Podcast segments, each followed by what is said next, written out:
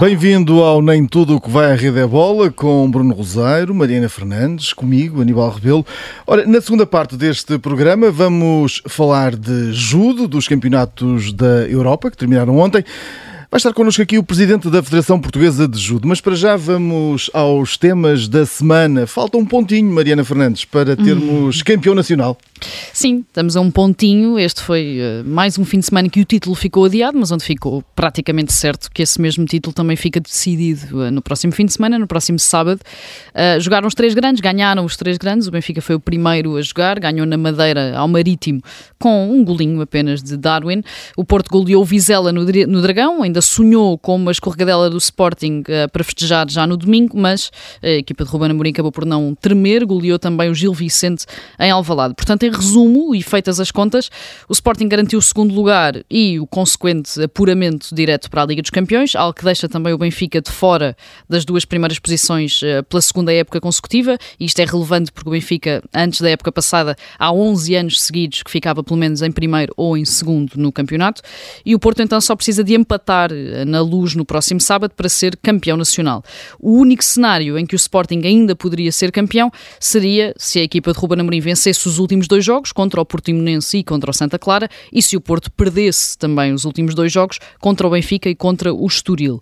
Nas outras lutas, eh, o Gil Vicente está uma vitória de garantir o quinto lugar, portanto, garantir também, de garantir também a qualificação para os playoffs da Conference League, enquanto que Belenenses, Sade, Tondela, Moreirense e Aroca continuam a discutir entre si os lugares eh, na zona de promoção, sendo que o Tondela ainda joga hoje com o Passo de Ferreira e em caso de vitória pode ficar a apenas um ponto uh, do Aroca. Contas feitas lá por cima, cá por baixo mais difíceis. Bruno, amanhã temos jornada dupla das meias finais da Liga dos Campeões, com dois jogos que prometem bom futebol. Pelo menos há aqui um que eu não vou perder: Real Madrid City. E o outro também me parece que vai ser interessante. É, eu acho que o outro uh, uh, pode ser tão interessante até como este, apesar de haver uma, uma Tu vais estar com duas televisões, não é? Já sei. Não, não, eu consigo. Não, vou estar é com duas na quinta-feira. Quinta-feira é que são muitos jogos ao mesmo tempo. Ah, pois é. Amanhã, amanhã e quarta dá para, dá para gerir. Uh, e sim, em, em resumo, no mínimo, que, que, seja uma empreitada de futebol como foi uh, na semana passada. Começa na terça-feira com o Villarreal-Liverpool. Um, ehm, os dois golos de vantagem, sobretudo a maneira como o Liverpool conseguiu ganhar o Villarreal, uh, coloca claramente o Liverpool como o favorito, mas já se percebeu que o Villarreal convém uh, nunca dar por encerrado uma eliminatória, embora o Villarreal tenha feito a diferença até agora fora e não em casa, portanto será também um desafio. Depois na quarta-feira vamos ter esse jogo grande Real Madrid-Manchester City e um, essa ideia de perceber se aquela, se aquela frase do mítico Santillana, que, que os 90 minutos são, são muito longos no Santiago Bernabéu, uh, será suficiente para dar mais uma final europeia ao Real Madrid, ou se será o City a regressar a essa final. Uh, e depois na quinta-feira temos uh, as meias finais também da Liga Europa e da Conference League. Na Liga Europa os alemães estão na frente, portanto o Leipzig ganhou ao Rangers e vai agora defender esse 1-0 na Escócia. O Eintracht Frankfurt vai ganhar a Londres ao West Ham. Diria que este é, é, é, provavelmente o jogo mais engraçado porque mais uma vez os adeptos do Eintracht fizeram uma invasão brutal a Londres e portanto que mais não seja, uh, e eu sempre tive uma costela do West Ham ainda mais quando passou para o Estádio Olímpico de Londres, uh, mas de facto fiquei rendido ao Eintracht e para mim não é uma novidade. Eu lembro-me de fazer uma vez um jogo a Munique que que o Bayern no Eintracht estava para descer e pôs 10 mil pessoas na Allianz Arena. Portanto, esta questão de ter 30 mil pessoas em Barcelona ou, ou 10 ou 15 mil em Londres é uma coisa quase habitual. E temos também na Conference League uh, a final no Olímpico entre, entre a Roma de, do José Mourinho e o Leicester, do Leicester. Um, Tá, é, é, verdadeiramente uma final, porque acabou uh, empatada à primeira mão uh, e vai ser mais um desafio para a Roma, que este fim de semana uh, quis rodar os jogadores e o jogo foi, no mínimo, lamentável, mas claramente as, a opção e a direção está virada para a Conference League. Vamos, vamos estar muito atentos, vai ser uma, uma semana de, de bons jogos. E agora vamos às nossas cartas. E começamos uh, pelo teu as, uh, Bruno Roseiro, Carlos Ancelotti, cinco campeonatos onde ganhou sempre títulos, não é? É isto que, que é o grande destaque. Sim, tudo o que são as cinco principais Onde ligas, ele, mexe, ele, ele já, já ganhou. Faltava, faltava ainda a Espanha, apesar de, de ter sido uh, ter ganho vários títulos no, no Real Madrid, faltava-lhe ainda a Liga Espanhola, já está confirmada. E o mais interessante é um, a, o, o, mesmo treinador que aparece hoje na capa da marca a fumar um charuto, óculos escuros e com, com os miúdos, sobretudo o Vinícius e o Rodrigo, a achar imensa piada aquela, aquela figura, é também um treinador uh, que se recusa a berrar. Aliás, ele tem essa história com o Ibrahimovic, que uma, um dia lhe perguntou porque é que ele não berrava com os jogadores e ele disse eu recuso-me a gritar com os jogadores. Uh, e foi naquele ar muito calmo, mas cá a pastilha elástica, que o Real Madrid conseguiu uh, nivelar uma eliminatória que no início do jogo com o City parecia estar destinada a, a, a, ser um descalabro completo. Aliás, o City esteve a ganhar 2-0 e chegou várias vezes a, a, poder fazer o terceiro gol e o Real Madrid foi buscar uh, três vezes essa eliminatória e, portanto, continua uh, com tudo em aberto ganhou uh, a, a, liga que lhe faltava, ganhou também num contexto diferente, não houve Barcelona, o Atlético Madrid também esteve muito abaixo uh, daquilo que se pensava, mas sobretudo conseguiu dar uma nova vida à sua carreira. De recordar que o Ancelotti, os últimos dois trabalhos que tinha uh, passado, tinha sido Nápoles e Everton, portanto já se começava a adivinhar uma espécie de, de segundo degrau de a nível né? europeu, e Florentino Pérez, e há um grande mérito do Presidente do Real Madrid, um, ehm, olhando para o plantel que tinha e percebendo que não iria ter muitos reforços, porque só o Alaba e o Camavinga é que acabaram por uh, reforçar a equipa, uh, percebeu que era na experiência de Ancelotti, no conhecimento de Ancelotti, uh, que teria a chave do sucesso e de facto acertou. muito mérito do Ancelotti, muito mérito também de Florentino Pérez e, e já agora muito mérito de Benzema. Antes de irmos, antes de irmos ali ao, ao Rafael Leão, só esta pergunta. Vai voltar uh, o, o Cristiano? Eh, estamos aqui, estás aqui a dar grandes elogios ao, ao presidente do Real. Eh, Achas se, que é possível? Se, se, for por ele, não. se for pelo Florentino Pérez, não. Agora, há uma pergunta para a qual eu não consigo responder, que é, eu não consigo ver o Cristiano Ronaldo fora da Liga dos Campeões em 22-23. E, e, o caminho que o United conseguiu fazer, graças a esse senhor chamado Ralf Ragnick, pelos vistos vai continuar ainda ligado ao clube, portanto deve ser um prémio de mérito por esta brilhante carreira que tem tido uh, desde que sucedeu ao Solskjaer. Um, eu não consigo perceber uh, como é que será possível o Cristiano Ronaldo continuar no United sem Liga dos Campeões, porque esse é sempre uh, o seu grande alimento, o seu grande objetivo. E independentemente de haver um Campeonato do Mundo em, no final do ano, em 22, e ele vai querer estar no máximo uh, para esse Mundial, ele quer disputar a Liga dos Campeões. O Real Madrid seria sempre uma escapatória, Florentino Pérez já lhe fechou a porta no último verão, o, até o Atlético Madrid, que surgiu como hipótese, lhe fechou a porta e, portanto, olhando para as possibilidades do Cristiano Ronaldo, de facto são muitas. Mas o mais provável, se ele sair do United, é se calhar dar mais um passo atrás na carreira e, e se calhar eh, passar por Lisboa. Ora, muito bem, bem, vamos voltar ao alinhamento. Pelo menos em Liga dos Campeões. Ah, Exato. Aí está garantido. Aí está garantido. Aí já está garantido. Confirmado. Vamos lá então voltar ao nosso alinhamento, Mariana. Rafael Leão é o teu destaque, já que estamos a falar do Sporting também. A falar do Sporting e o, o diferente precisamente Rafael Leão com o Sporting será provavelmente aquilo que ainda vai uh, também alimentar um bocadinho este mercado de transferências, porque o Milan quer muito ficar com o Rafael Leão, mas ao que parece uh, o entorno do, do, do, jogador, o próprio jogador quer resolver as coisas todas com o Sporting antes de, de tomar qualquer decisão, portanto vamos aguardar também pelos próximos capítulos. A verdade é que este era um domingo particularmente decisivo na liderança da Série A, depois da derrota do Inter Milão com o Bolonha a meio da semana e ficou tudo na mesma também, e muito graças a Rafael Leão. O Milan teve-se esforçar muito para vencer a Fiorentina em San Siro, num jogo em que a equipa de Florença até teve mais remates, mais ataques e mais posse de bola, mas acabou por ganhar com um grande golo eh, do avançado português, já dentro dos últimos 10 minutos. Uma vitória que se revelou muito importante, até porque poucas horas depois o Inter Milão iria responder também com uma vitória em casa da Udinese, o que faz com que o Milan continue a ter dois pontos de vantagem no primeiro lugar, quando restam apenas três jornadas uh, para disputar. O Milan ainda joga com o Verona, a Atalanta e o Sassuolo, portanto não é um calendário propriamente fácil até ao final do campeonato, e o Inter ainda cruza com o Empoli, o Cagliari e a Sampdoria, e tem a final uh, da Taça de Itália pelo meio contra a a Juventus, mas a verdade é que esta equipa de Stefano Pioli tem uh, tudo para conquistar o primeiro Scudetto desde 2010-2011. O Milan não é campeão italiano há mais de 10 anos e tem, obviamente, tem uh, Rafael Leão, que está a fazer a melhor temporada da carreira, com 13 golos e 7 assistências, uh, uma das suas principais figuras e acredito também que seja por isso que nesta altura tanto o Pioli como o próprio, a própria direção, a própria cúpula do Milan queira muito ficar com Rafael Leão para a próxima temporada. E já se vão falando em muitos milhões. Vamos agora ao nosso Joker. Mariana, trazes-nos aqui uma, uma dupla improvável na vitória no Estoril Open. Sim, o Nuno Borges e o Francisco Cabral foram a grande surpresa do fim de semana, diria até que toda a semana, neste Estoril Open que teve João Sousa a ser eliminado na primeira ronda, que depois também acabou por ser conquistado pelo uh, Sebastián Baez, que venceu o Francis Tifo na final. O Nuno Borges e o Francisco Cabral são amigos de infância, nasceram ambos em 1997, portanto estão a, a fazer 25 anos, fizeram a estreia enquanto dupla em torneios do circuito ATP uh, eh, neste Estoril Open e tornaram-se a primeira dupla portuguesa a conquistar também o torneio português ao vencerem o Máximo Gonzalez e o André Goranson na final. Uh, eles só participaram no Estoril Open porque receberam um wildcard uh, da organização, portanto não se qualificaram à partida pelo ranking. Entretanto, e como ouvimos também uh, no, no, noticiário de há pouco, conseguiram entrar no top 100 do ranking de pares com esta conquista do Estoril Open. Marcelo Rebelo de Sousa esteve no corte central do Clube de Ténis do Estoril a assistir à final.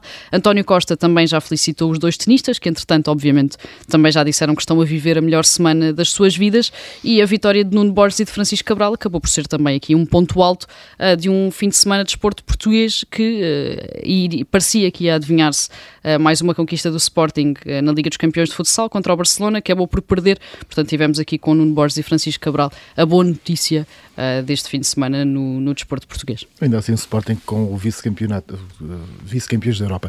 Ora, e agora, Bruno, vamos, vamos ao, ao judo, é o tema da segunda parte, mas trazes-nos aqui o teu joker, Catarina Costa, em destaque, esta futura médica Uh, destaque o único destaque, infelizmente, da, seleção nos europeus de, de judo e uh, para ela com uma vitória uh, muito importante, porque quando nós olhamos para o ciclo olímpico de Tóquio, portanto que acabou em, em 21, vemos que a Catarina Costa andou sempre muito perto das medalhas, mas nunca conseguiu. Portanto, foi quinto, foi quinta no europeu, foi quinta nos mundiais, foi quinta nos Jogos Olímpicos, que até acabou por ser uma surpresa, mas faltava-lhe esta medalha nesta grande competição, conseguiu a medalha de prata perdendo só na final com a Shirin Bukli, que é a número 2 do mundo e era a cabeça de série na categoria, portanto, e a Catarina era a número 2 e é a quarta do mundo, portanto, acabou por haver uma, uma, uma lógica e imperou a, a lei do mais forte.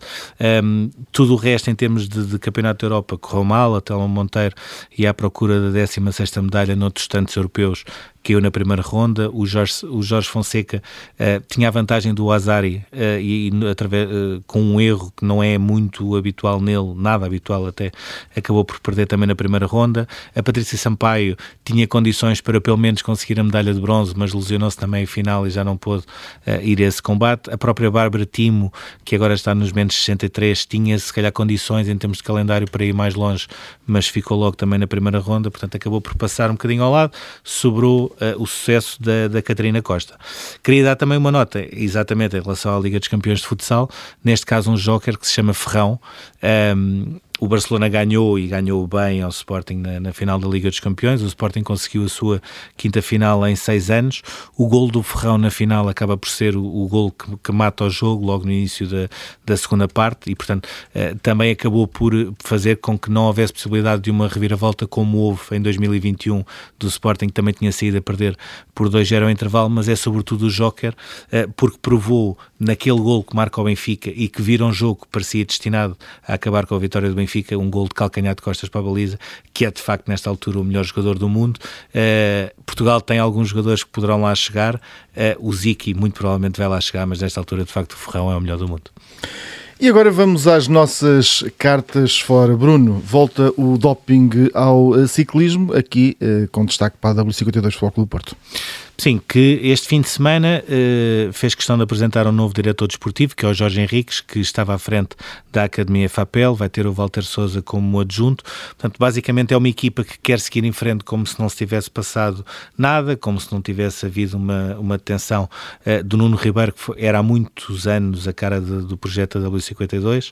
Um, o José Rodrigues, que trabalha também na Maia e com esta equipa, também foi o outro uh, detido.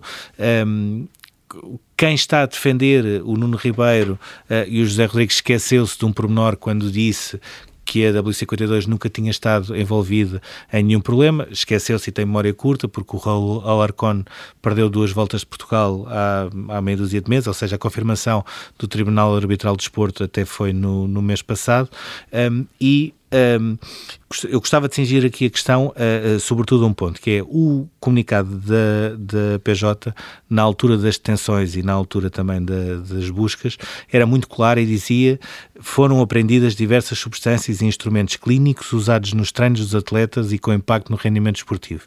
Mediante isto, só há dois caminhos possíveis, uh, ambos maus, mas que precisa de ser esclarecido. Um, havia tudo isso, mas ao abrigo de uma rede de tráfico de substâncias para potenciar outros corredores, ou, hipótese 2, existia tudo isso para beneficiar os próprios corredores da W52 Futebol Clube do Porto. E enquanto isso não for esclarecido, diria que a W52 vai ter muitos problemas uh, no futuro e nas, uh, nas provas que se vão seguir. É mais, é mais um episódio complicado para o ciclismo, também difícil está a vida de Boris Becker, Mariana. Sim, uh, apesar de tudo, os problemas com a justiça que o Boris Becker já tinha muito à conta dos problemas financeiros não eram propriamente uma novidade, mas a verdade é que agora o tenista, o antigo tenista foi mesmo condenado a dois anos e meio de prisão em Inglaterra por diversas infrações relacionadas com insolvência pessoal que já tinha declarado há algum tempo. Ele deixou de pagar encargos no valor de 60 milhões de euros quando declarou falência e agora foi considerado culpado de quatro crimes: um de remoção de propriedade, dois de ocultação de propriedade e outro de ocultação de dívida. Portanto, basicamente foi considerado culpado de ter transferido centenas de milhares de libras da conta profissional para outras contas, incluindo quase 500 mil libras para as ex-mulheres, de não ter declarado vários bens na Alemanha e também de ter ocultado um empréstimo de 825 mil euros e também várias ações que tinha uh, numa empresa. No meio disto tudo, apesar de, de, de, todos este, de todas estas condenações, foi absolvido de cerca de outras 20, incluindo a de que teria escondido os troféus que ganhou em Wimbledon e no Open da Austrália, que estão em parte incerta. Boris Becker diz que não faz ideia onde é que estão uh, e que os credores, obviamente, queriam uh, recolher para tentar saldar aqui um pouco deste, deste valor que estava em dívida. Becker deve cumprir metade da pena na prisão e outra metade em liberdade condicional, naquele que parece ser um último ou um dos últimos eh, capítulos da queda de um dos melhores de sempre do ténis internacional. E agora vamos ao nosso túnel.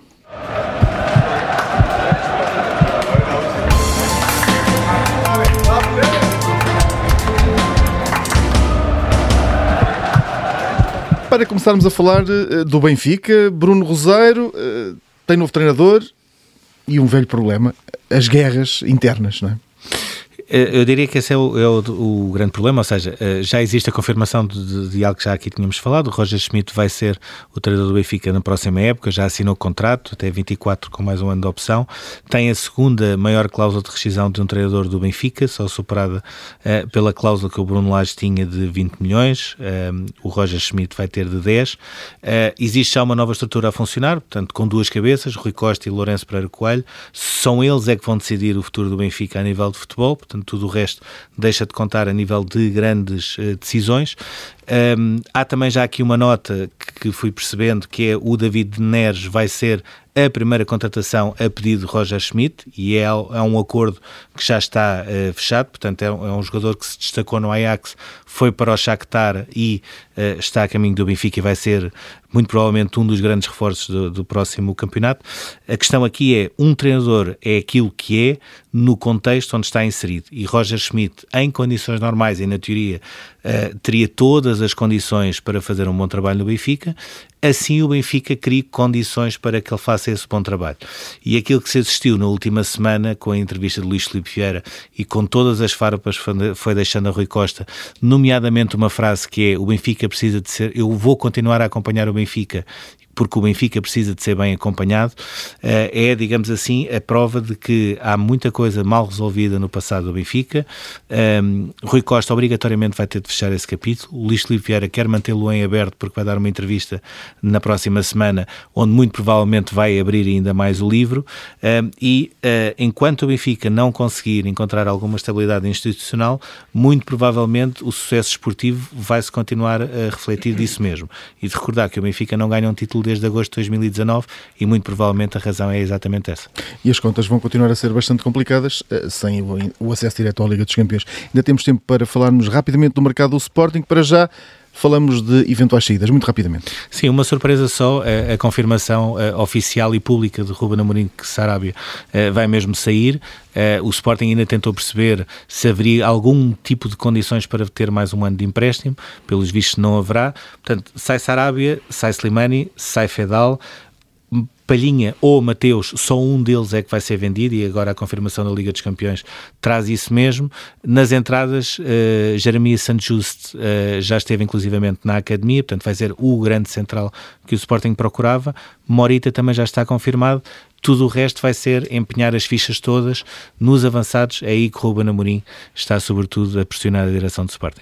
E o mercado já começa a mexer, até porque já estamos quase, quase, quase a terminar o campeonato. Já a seguir, junta-se a esta emissão o Presidente da Federação Portuguesa de Judo. Começo já por lhe perguntar que balanço é que faz desta, desta competição que terminou este domingo em Sófia e que trouxe apenas uma medalha de prata de Catarina Costa para Portugal. Portanto, o balanço é, é positivo. Eh, o facto de trazermos uma medalha uh, e um quinto lugar uh, não nos deixa satisfeitos, uh, mas não nos deixa satisfeitos porquê? Porque nos habituámos a ter mais medalhas agora, porque de facto também houve algumas edições em que nem sequer tivemos nenhuma medalha, nem sequer a disputa delas. Qualquer das maneiras é assim, os resultados ficaram um pouco além, porque a expectativa era maior, de acordo com, quer com o ranking mundial, quer com os resultados que alguns dos atletas têm vindo a obter nos últimos, nas últimas competições, enfim, levaram que eh, ficássemos um bocadinho tristes com o resultado, mas de qualquer maneira é positivo, é, são bastante positivos. Olhando agora uh, especificamente uh, para aquilo que foi uh, esta edição e comparando com as quatro medalhas em Lisboa, um, o que é que acha que pode ter motivado uma diferença tão grande de, de, rendimento? O facto de ser um momento de preparação completamente diferente, de ser a primeira grande prova a nível de europeus e mundiais deste ciclo de Paris, o que é que poderá ter feito aí também a diferença? Quer, quer dizer, nós, isto é como no futebol, jogar em casa é sempre diferente. A motivação é completamente diferente. Também se fez uma preparação diferente, até porque o, tempo também era outro, isto é, uh, o campeonato da Europa é sempre um campeonato da Europa, de acordo, mas uh, nessa altura estamos também numa fase quase final de preparação para os Jogos Olímpicos, ou seja, também é diferente a preparação esta é uma preparação, digamos, de início de ciclo, que é mesmo assim, está-se a iniciar um novo ciclo. A qualificação para os Jogos começa agora em junho, eh, no Grande Slam da Mongólia, e é, eh, eu diria que normal que, eh, digamos, os atletas estivessem bem preparados para a prova, naturalmente que estavam, mas digamos que o foco deles neste momento já começa a ser digamos, a qualificação. Não nos podemos esquecer que a qualificação no judo começa dois anos antes e é válido, ou seja, o primeiro ano começa agora em junho, até junho do ano que vem, vale 50% a pontuação. Eh, depois vale, um ano antes dos jogos, vale 100%. Isto quer dizer que os atletas começam também a fazer contas, não é?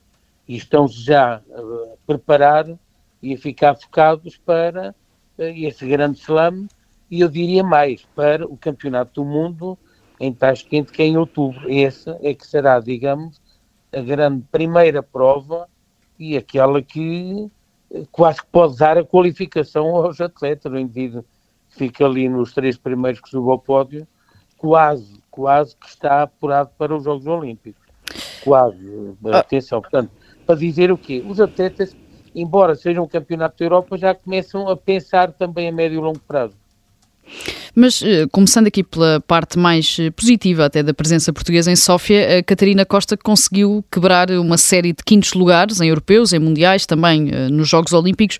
Aos 25 anos, isto mostra também como pode tornar-se cada vez mais uma referência nos menos 48 quilos, que uma categoria que este ano até teve algumas judocas que acabaram por subir é normal que no fim de cada ciclo hajam atletas que mudem de categorias. Uh, foi o nosso caso também, atletas como a Bárbara Timo, que baixou dos 73, dos 70 para os 63. No caso dos rapazes, também o Henri subiu dos 81 para os 90, o João Fernando dos 73 para os 81. Portanto, é assim, é normal estas alterações de, de subidas de piso ou descidas, digamos. Qualquer maneira, é assim, a Catarina eh, já merecia, não merecia só lutar pelo quinto lugar, já merecia mais do que isso. E desta vez conseguiu chegar ao pódio. Sou pouco porque ela poderia ter ganho, tinha condições para ganhar e podia ter ganho. Mas lá está, está teve na final, já conseguiu um objetivo e conseguiu superar-se relativamente às últimas grandes competições, Campeonatos da Europa e do Mundo e Jogos Olímpicos. Tivemos Quer também. dizer que a preparação não foi, foi boa e os atletas são todos no bom caminho. E agora só dizer uma coisa: é assim, nós no judo, uh, o, o resultado decidem-se quase ao milésimo de segundo, ou seja, uma pequena, não diria distração, mas uma coisita qualquer muito pequena que seja e que parece que não tem importância nenhuma, naquele momento pode vir a ter muita importância. Sem estar a desculpar ninguém, mas lembrar, por exemplo, que o caso do Jorge Fonseca, na, um dia antes, teve, enfim, a vomitar, mal disposto, com, segundo se pensa, atribuiu-se à alimentação. Ou seja, essas pequenas coisas fazem toda a diferença. Não parece, mas fazem. Porquê? Estamos a falar em décimos de segundo, não pode haver uh, o mínimo de falhas, por muito bem preparado que esteja, uh, nem todas as variáveis nós conseguimos dominar. Essa é tema delas, da alimentação, por exemplo. No, no caso, e falou uh, do, do caso Jorge Fonseca, ele era claramente o judoca uh, que abertamente dizia que queria ser campeão europeu, que é, é um dos títulos que, que, lhe falta, um europeu e, e um título uh, olímpico, apesar de já ter ganho uma medalha em Tóquio. Um, falou agora também dessas contingências e desses problemas que ele teve. Um, perguntava-lhe se já falou com ele depois da prova e, e perguntava-lhe também daquilo que, que conhece do próprio Jorge Fonseca e da própria modalidade. Uh, ele, ele é o, o número um do, do mundo, um dos menos 100, estava com a vantagem do Azari. Ehm, o que é que se passou naqueles milésimos de segundo para haver aquela distração?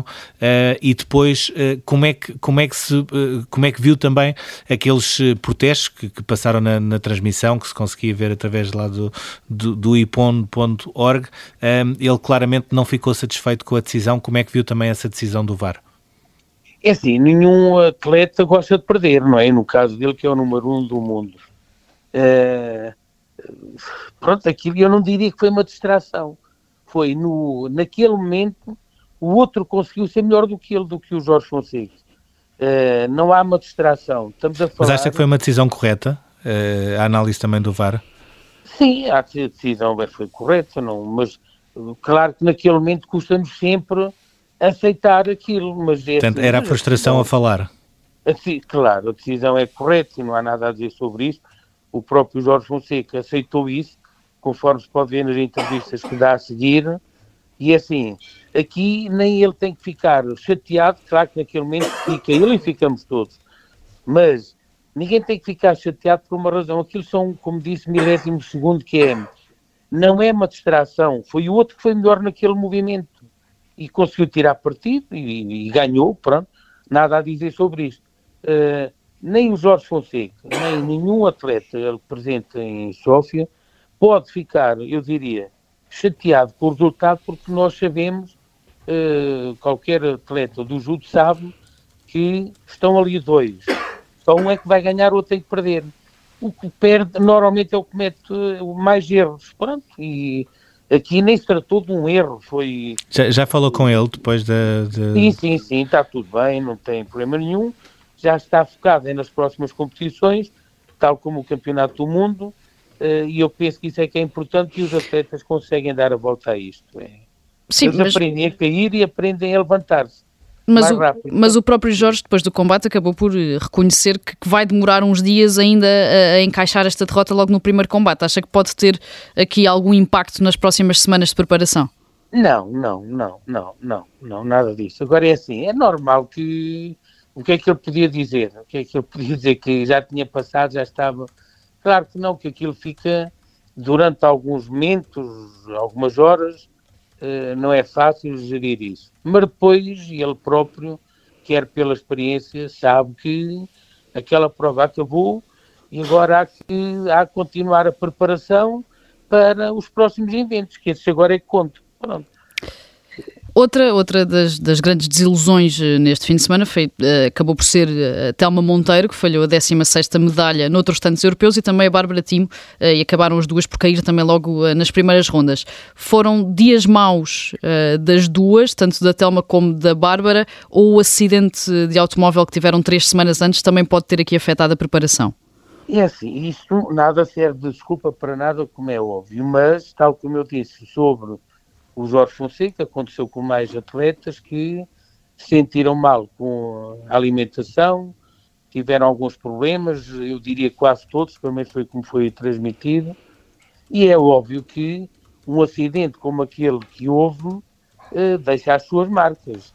Eu diria, e esse sim, esse deixa marcas e demora alguns dias, eh, enfim, a, a ultrapassar. Agora, o perder eh, no primeiro combate uh, no Campeonato da Europa. Isso para aqueles atletas são aquelas horas a seguir, depois no dia a seguir já passou, já nem se lembram disso, porque o foco deles é a competição a seguir em que vão entrar. E eles sabem que aí vão estar todos em cima deles a olhar, não podem falhar duas vezes. Agora, uh, eu diria, portanto, ainda sobre a Bárbara e sobre a Telma, é óbvio que o acidente deixou, deixou marca, isso não há dúvidas sobre isso. Uh, este domingo tivemos também a, Patrícia Sampaio que estava a fazer um percurso uh, fantástico, mas depois acaba por se lesionar na, na meia final e não tem a oportunidade uh, de ir discutir a medalha de bronze. Perguntava-lhe se já soube, entretanto, se é um problema grave e como é que acompanhou todo, mais um azar da Patrícia Sampaio, que é de facto uma das judocas, se calhar com mais potencial a nível nacional, mas continua a ser perseguida por estas lesões. São, como se diz, são ossos do ofício. Uh, em princípio, a lesão não deve ser tão grave como aparentemente uh, pareceu. Uh, estamos à espera que ela chegue para ser consultada, fazer uma ressonância magnética para nos inteirarmos melhor do, da lesão. De qualquer das maneiras, é assim: os atletas sabem que estas situações também acontecem. Qualquer atleta a este nível está preparado eu diria, psicologicamente para isto tudo, ou seja, pode haver uma lesão, uh, pode haver, uh, enfim, várias coisas que levam a que não tenham o resultado que era o pretendido, que era de facto ganhar. Agora, isso não deixa de, uh, os atletas não deixam de ser o que são, e eles são dos melhores do mundo, e basta avaliar pelo ranking, e não vão deixar de ser, porque houve uma prova que correu menos bem eles no percurso deles já tiveram provas que correram menos bem, provas que correram muito mal e provas que correram muito bem. Agora é assim, o que é preciso, e como eu disse há bocado, é, e qualquer judoca aprende isso, aprende a cair, quando vem para o judo é isso que eles começam, aprendem a cair e aprendem a levantar. Qualquer um destes já caiu, já se levantou e vai continuar, agora caíram, vão se levantar e na próxima competição lá estaremos nós a falar, mas sim pelos bons resultados que eles vão obter, não tenho qualquer dúvida sobre isso. O, o, Jorge acabou por não viajar uh, para Sófia por ter contraído Covid-19, mas manifestou-se, manifestou aliás, contra a realização do europeu numa zona tão próxima do conflito uh, militar que está a decorrer na Ucrânia e uh, numa semana que também ficou marcada pelo corte do gás pela Rússia à Bulgária. Perguntava-lhe como é que correu, do feedback que recebeu, como é que correu a organização dos europeus, se chegou mesmo a estar em cima da mesa uma passagem para Lisboa e como é que olha para o Mundial no Uzbequistão, que também mudou mudou de data de agosto para outubro? É assim, uh, pronto, sobre o Covid é daquelas coisas que também acontece que uh, não podemos fazer nada por muitos cuidados que nós tenhamos, uh, também acontece, pronto. Relativamente, eu terei manifestado que achei que, de facto, naquela zona, não era possível na Bulgária, mas ser ali tão próximo do, daqueles países que estão em guerra, se calhar não seria o melhor e penso que também pode ter tido algum reflexo uh, em nós, isto é, estamos ali, uh, acabámos de chegar à Bulgária, uh, ouvimos o corte do gás, vimos que a Bulgária também acaba por estar a pagar a fatura da guerra, ou seja, a envolver-se. Claro que isso não dá, não transmite segurança aos atletas, e aqui não é só aos nossos, naturalmente. Eu diria, quem se ressentiu mais são aqueles países que estão fora destas, desta, desta guerra, que estão mais afastados porque todos os países que estão ali à volta, eu diria, já estão habituados e preparados para isso. Se calhar também sentiram de uma maneira diferente, o que também não quer dizer que tivesse sido bom para eles.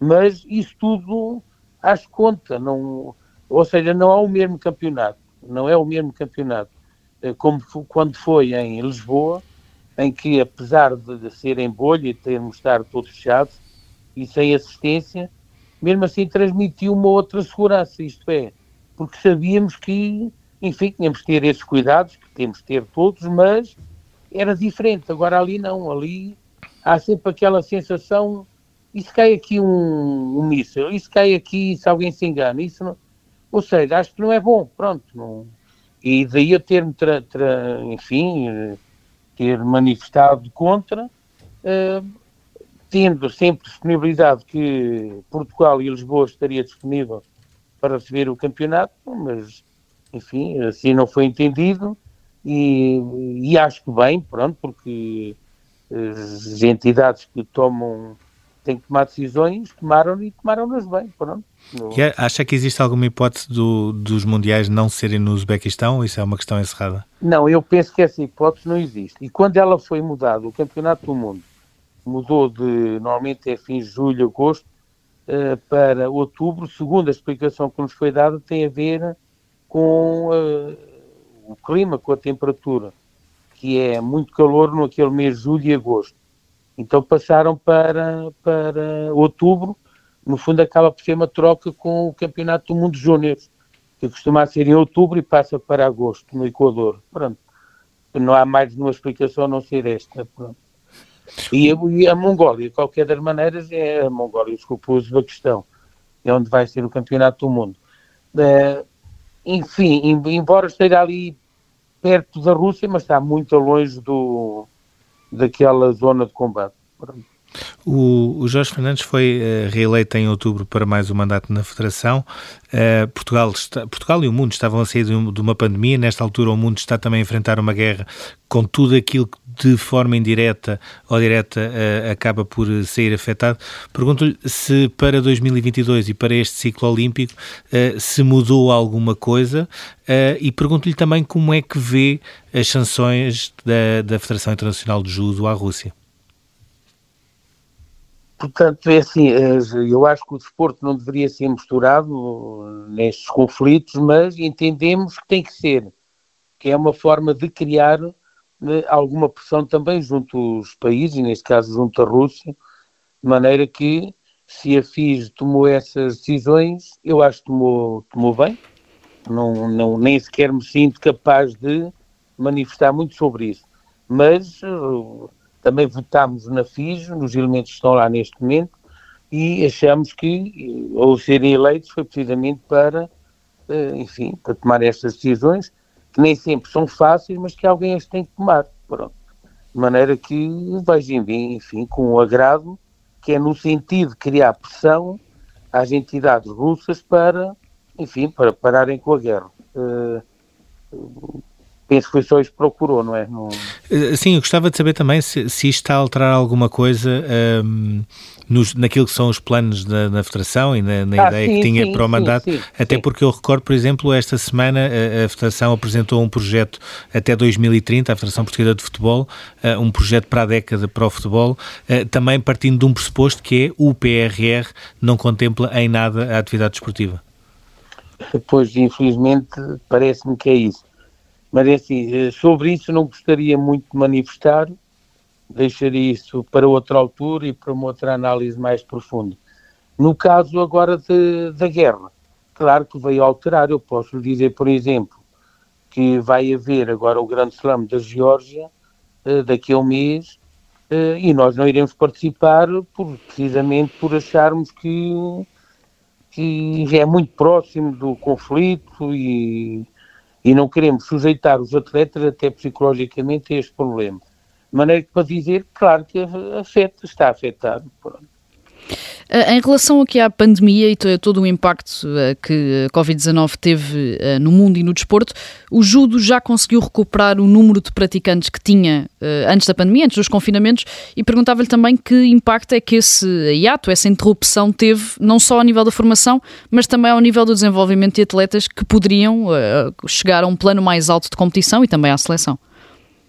É assim, os atletas do alto rendimento, esses nunca pararam, tiveram sempre a treinar porque a lei assim permitia.